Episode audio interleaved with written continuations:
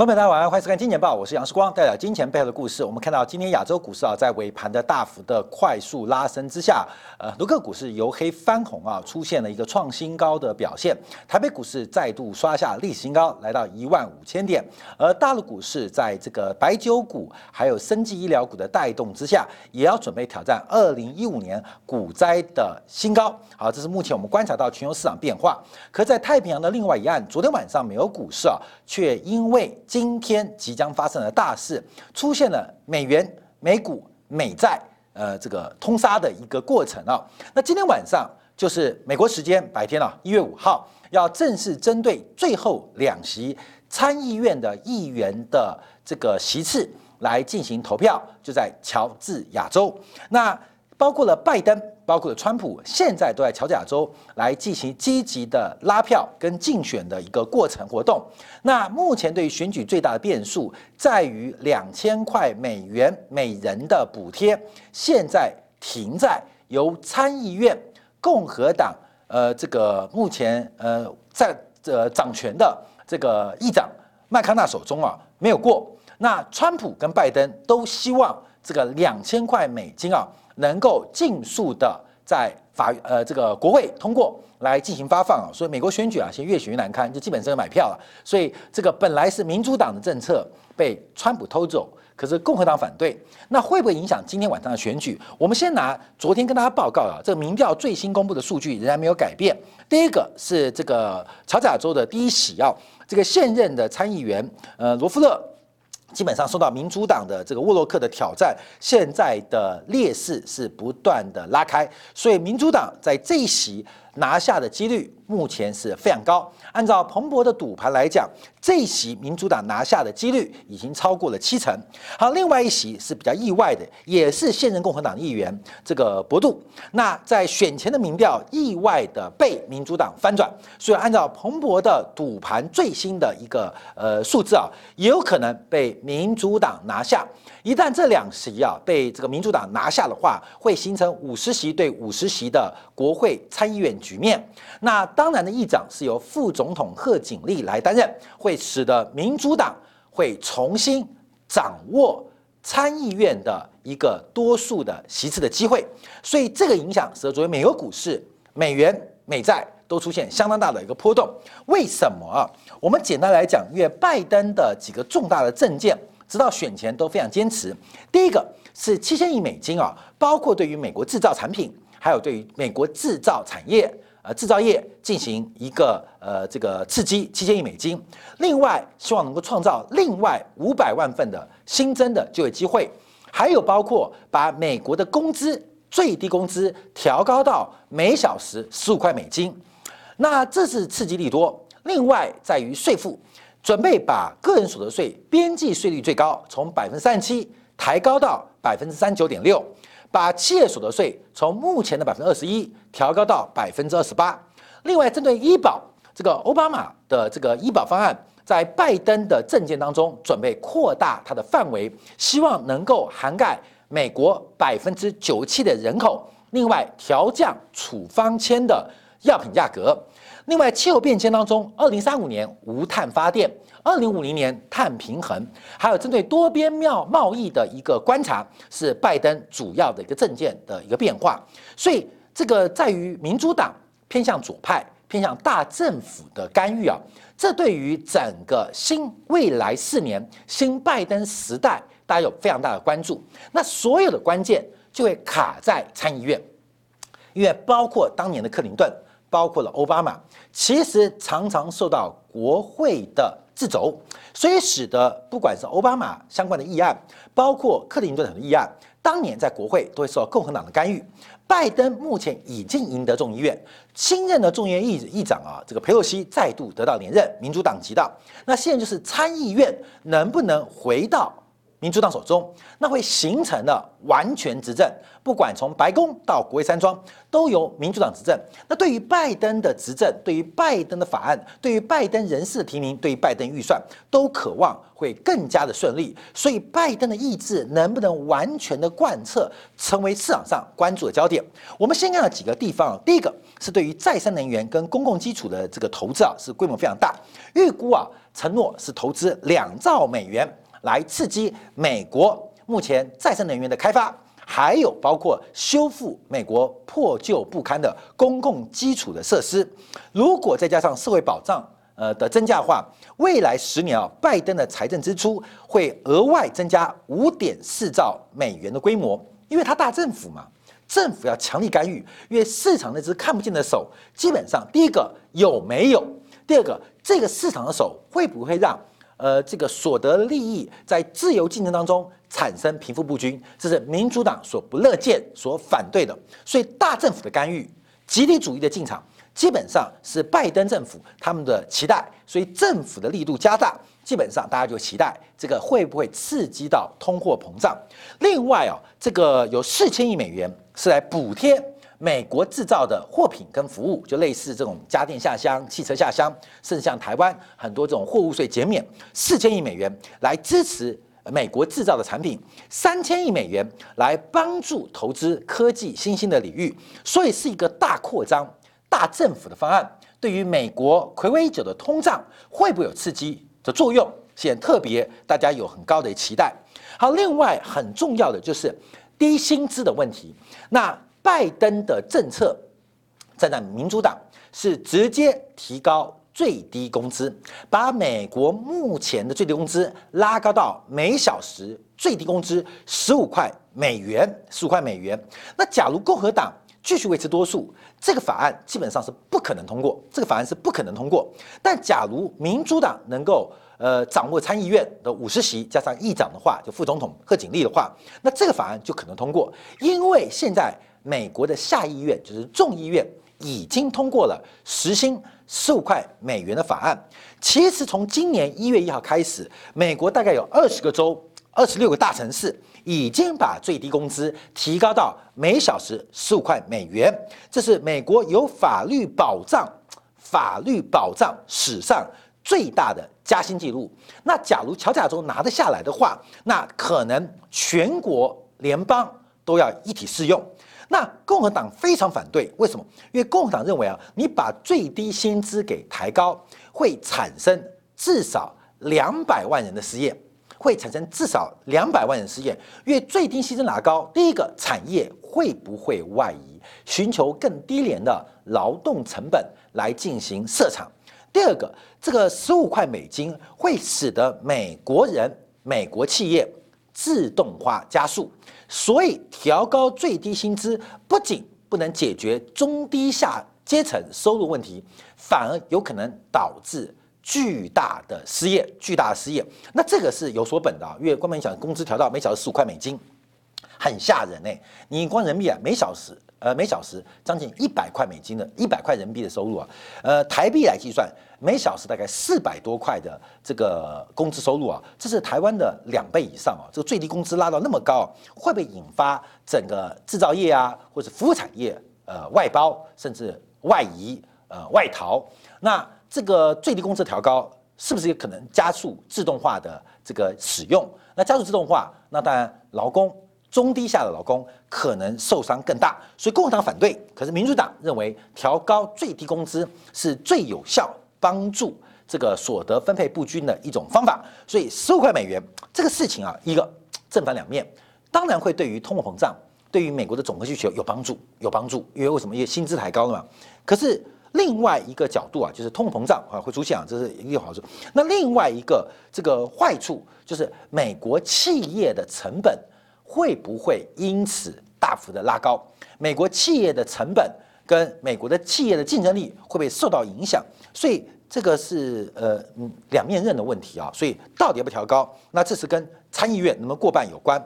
好，另外还有包括能源议程啊，因为啊这个拜登承诺是二零三五年无碳发电，无碳发电。就目前为止，包括了风力发电跟太阳能发电都进展非常快速。可是美国要走到无碳发电，只有十五年的时间，有没有机会达到？需要投资多少钱？那这个可能会创造两兆美元的一个商机，两兆美元的商机。那拜登也承诺，二零五零年要完成碳平衡的任务，也就是回到了巴黎气候协定。所以从国际条款。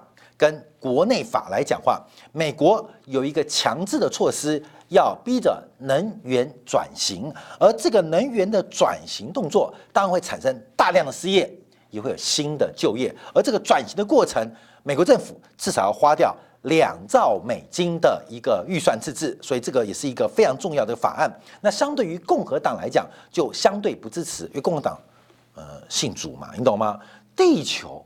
地球岂是我们这种凡夫俗子所会影响的？温室效应是一个假议题。地球正在进入小冰河时期，请问温室效应影响，难道正是我们渺小的人类所干扰得了吗？这个宇宙如此之大，我们这个呃沧海如一粟之人类，会不会以为自己太自大？所以共和党过去对于能源政策，第一个不积极啊，甚至。很消极，甚至很消极，因为美国拥有全球最多的煤，美国现在有最好的页岩气，所以放弃化石能源会不会伤害美国竞争力？那这是一个考虑范围当中。好，这是我们看到另外一个观察重点。好，最重要在这个地方哦，因为拜登到选前都不因为选票而低头啊。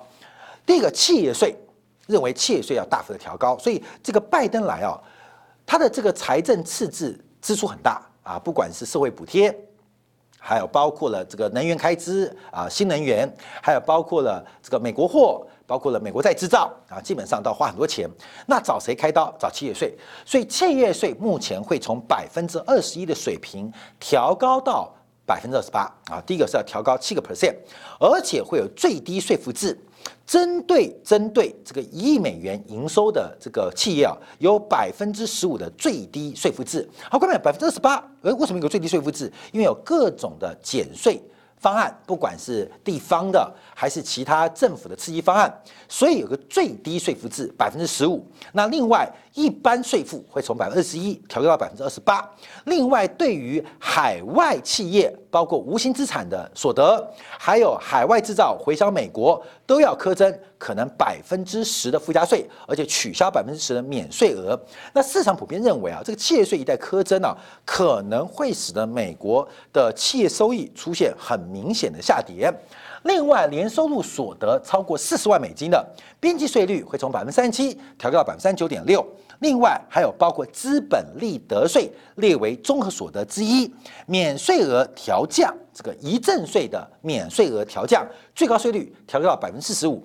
好，经过计算，其实它这个算法是针对美国最有钱的百分之一来开征的。针对美国最有钱的百分之一开征的，会使得美国最有钱的百分之一，它的税后收入会比现在少了百分之十七。那再进一步，针对那千分之一，就是那百分之零点一，他们的税后收入会因此减少百分之二三点四。所以，呃，这个拜登的个人所得税遗赠税的一个苛征，会影响到美国最顶层的那百分之一。甚至百分之零点一的所得，那谁啊？贝佐斯啦、库克啦、呃，这个马斯克啊，都在啊其中。尤其像马斯克，不是拿了五六百亿的这个股票吗？呃，资本利得税，呃，拿了快六百亿，有百分之四十，两百四十亿美金要缴给国库啊。所以这个加税动作会不会影响到企业的投资意愿？也是使得华尔街市场现在非常非常关心。那这些不管企业税或个人所得税遗赠税的调整，都需要参议院民主党的声量跟投票席次能够来到一半，会得到强而有力的支持啊，强而有力支持。所以这些的加税政策会不会实施，跟今天晚上。开始投票的乔治亚州密切有关。那截至目前为止，乔治亚州的投票率已经超过百分之四十啊，因为很多通讯投票的人已经把票投完了。所以按照目前最新的民调，这两席变天的可能性都相当的大。好，另外我们看到这个扩大医保这更具争议啊，更具争议，因为拜登要扩大就是这个欧巴奥巴马 Care，就是可负担保健保法，他准备让百分之九十七的人美国人投保投保，所以这个呃花费啊，恐怕在十年会耗费两兆两千五百亿美元。那这也跟共和党是有非常大的一个冲突啊，所以这个参议院不讲五十票，是讲六十票，可是这可以拿来做交换啊，可以拿来做交换。比如说我好几个政策要做，这个呃可负担健保法部分让步来交换所得税，或拿所得税来交换可负担健保法。所以，我们看美国的大政府主义在拜登的任内，渴望再进一步的往前推升，往前推升，就是目前啊，我们看到最新的一个变化跟发展。可是，我们也看到。除了这些钱的问题啊，会不会创造美国的通货膨胀？会不会刺激了美国的赤字？还是在加税过程当中，因为按照拜登计算的模型，美国的赤字渴望在税基扩大、税率调高的过程当中，可以逐步来消你。这跟克林顿任内非常接近哦，非常接近。所以对于美元到底是走强还是转弱？短线上认为，只要乔治亚州拿下两席，美国的赤字会扩大啊，短期扩大，美元有走弱的可能。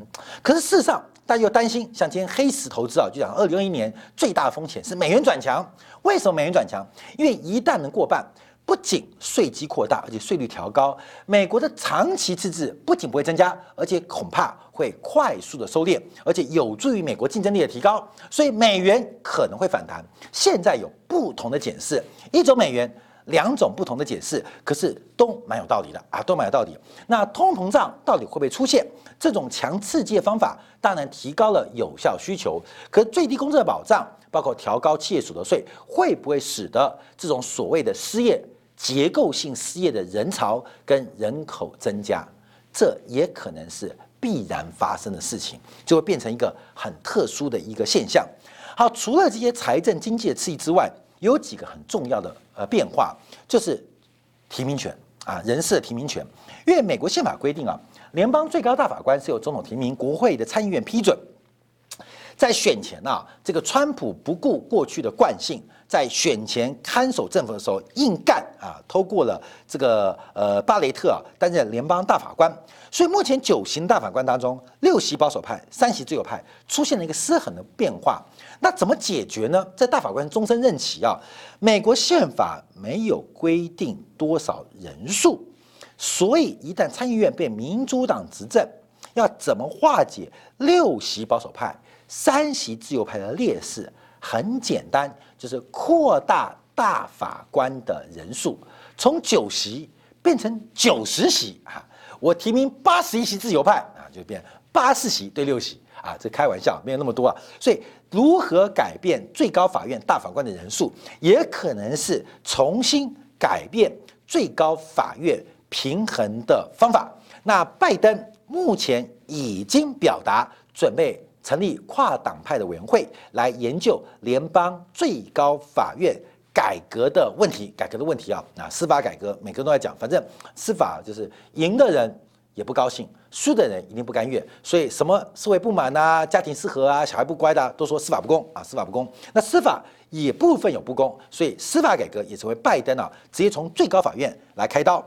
好，另外我们看到。还有包括死刑的问题啊，因为川普在任期最后一口气就这个在司法部啊签署了三名的死刑犯的执行，两个男的，一个女的，是由特朗普提名大法官巴雷特就之后就马上支持啊。那我们看到，因为民主党目前新的进步派啊，这个自呃进进步主义派啊，进步自由派基本上是反对死刑的。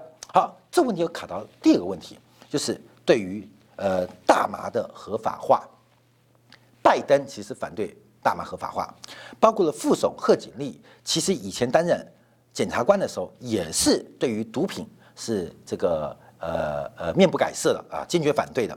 可是，一旦到了选举，就变了。为什么？